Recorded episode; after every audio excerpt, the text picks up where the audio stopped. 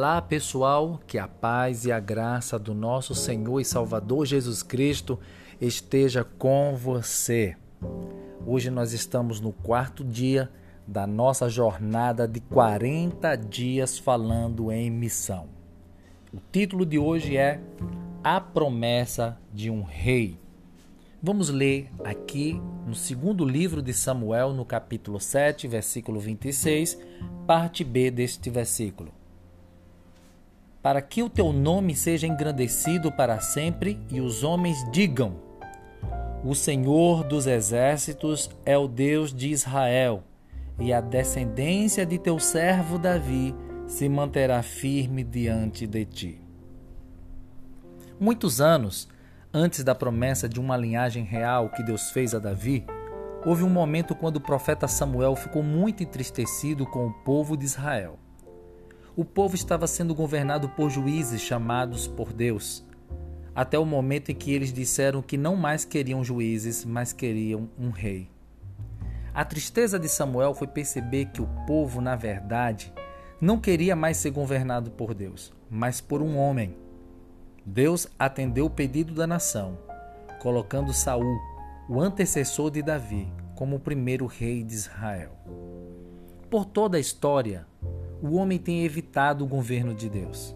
Seus valores se afastam dos valores dele. Seus caminhos se distanciam dele. Seu coração esfria. O missionário Don Richardson e sua esposa Carol perceberam claramente os efeitos deste distanciamento quando, em 1962, o casal deixou o Canadá para trabalhar entre os índios Sauí, na Nova Guiné holandesa, hoje Nova Guiné Ocidental. Durante o tempo deles com os índios, várias eram as demonstrações do profundo afastamento que este povo tinha para com Deus. Eles estavam em guerra constante entre si, vila lutando contra vila, eram headhunters, um termo usual atualmente usado na administração de empresas mas que para eles tinham uma aplicação literal, pois eram canibais caçadores de cabeças. E mais particularmente, tinham um conceito de valor que eles nunca haviam visto, pois para o Sauí, a traição era uma marca de um índio valoroso. Isto gerava muitas dificuldades na transmissão do Evangelho. Como convencer alguém que considera Jesus fraco por ter sido traído? Enquanto exalta Judas como o grande herói do Evangelho? Como falar de amor ao próximo para quem praticava a chamada amizade de engorda, quando um índio se passava por amigo de outro e o alimentava bem, visando devorá-lo mais tarde? Ainda assim, Dom e Carol se estabeleceram entre o Sauí e ali se esforçaram diariamente para aprenderem sua língua e sua cultura, enquanto tentavam de todas as formas apresentar o amor de Deus por eles. Mas a barreira continuava e seu trabalho tinha poucos frutos. Até que um dia tudo mudou. Para convencer Dom e Carol a continuar com eles, as vilas resolveram encerrar as lutas, as lutas entre si. O acordo de paz foi firmado através de um ato sacrificial mútuo. Uma família de cada vila dava seu próprio filho para ser criado pelos seus antigos inimigos.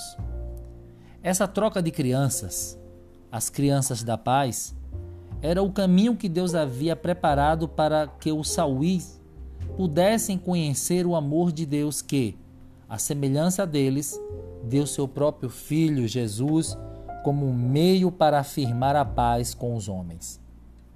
A aliança que Deus fez com Davi foi plenamente cumprida em Jesus, que, como homem, pertencia à família real de Israel e, como Deus, era filho do Senhor de toda a terra.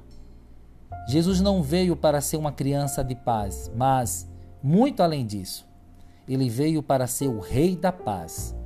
Ele é o cabeça de um reino eterno, firmado em justiça e juízo e abundante em amor e graça. Quando finalmente Dom e Carol retornaram para casa, Milhares de Sauí haviam se entregado a Jesus. Igrejas foram plantadas em muitas vilas. O Novo Testamento foi traduzido para a língua nativa. O Rei Jesus havia ganho novos súditos, que agora o reconheciam como elo da paz de Deus com os homens. O Rei prometido a Davi, que reina hoje e reinará eternamente. Dom e Carol dedicaram anos de sua vida em missão. Você também pode dedicar sua confiando a Jesus, o Rei da Paz, e Ele estará com você todos os dias, assim como Ele prometeu e está escrito no livro de Mateus, capítulo 28, versículo 19 e 20. Você em missão. Já parou para pensar que a partir da nossa conversão, temos uma missão que começa em nossa casa e em nossa vizinhança? Pense em alguma circunstância do seu contexto que pode ser um ponto de partida para iniciar um diálogo espiritual com alguém de suas relações, mostrando Jesus como o Rei da Paz. O que você pode e vai fazer? Que o Espírito Santo te leve além de todas as suas expectativas. Um grande abraço e que Deus te abençoe.